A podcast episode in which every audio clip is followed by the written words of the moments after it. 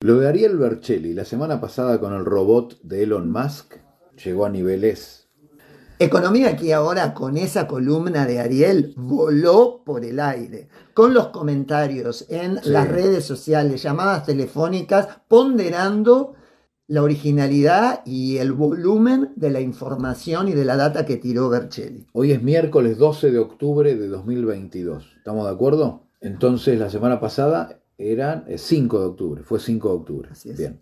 Ariel Bercelli tiró el dato del robot de Elon Musk y de la robótica y de lo que se viene y de la guerra y de las peleas comerciales el 5 de octubre.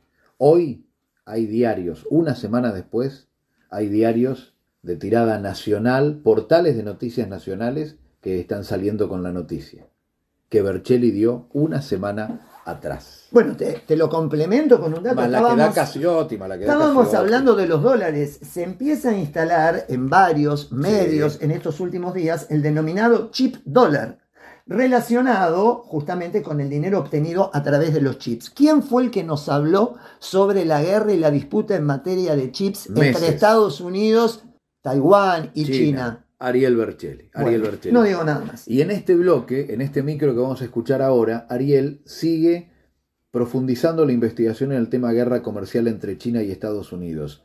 Y un mensaje, porque alguna vez yo creo que tengo un lado tilingo. Yo creo que no hay argentina, argentino que no tenga en algún momento un lado tilingo.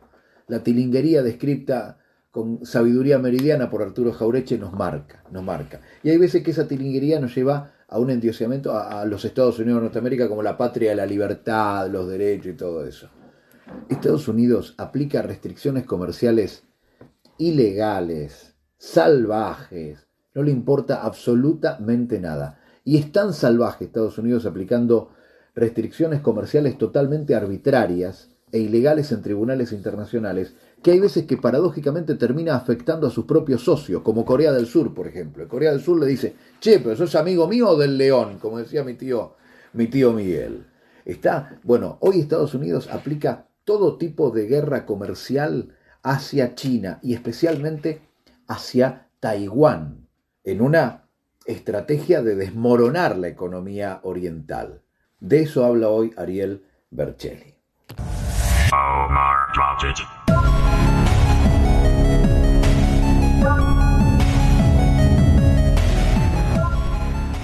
Las tensiones entre Estados Unidos y China siguen en aumento.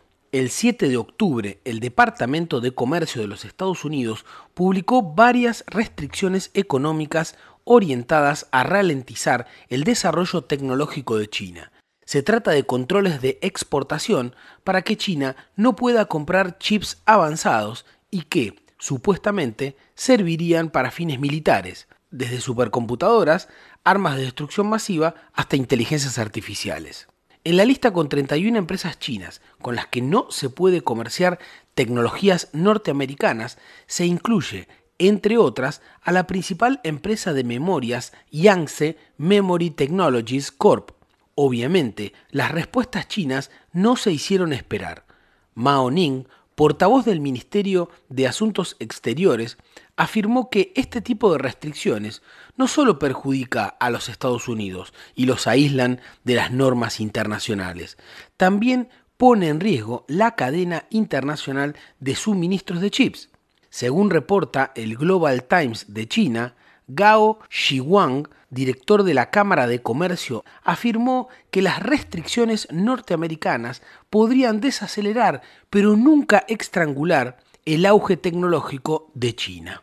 Varios expertos han marcado que este tipo de restricciones comerciales solo pueden ser efectivas si también los aliados comerciales de los Estados Unidos se niegan a comerciar con el gigante asiático. Aquí surge una pregunta obligada. Más allá de los Estados Unidos, ¿cuánto les costarían estas medidas comerciales a sus socios asiáticos? Según informó Han Xiaoming de Shiwei Insights, si se cierran al mercado chino, las empresas líderes en la fabricación de microchips de Corea del Sur, Japón y China-Taiwán podrían perder inmediatamente cerca del 30% de sus ventas. Todo indica que, Al igual que ocurre con las sanciones que Estados Unidos impone a Rusia y derivaron en las penurias energéticas de Europa, las restricciones tecnológicas que impone la administración Biden a China también podrían resultar inconvenientes para sus socios asiáticos. Y claro, mucho más inconvenientes para la isla de Taiwán. Recordemos que alrededor del 60% de sus exportaciones de semiconductores en el 2022 viajaron para China continental.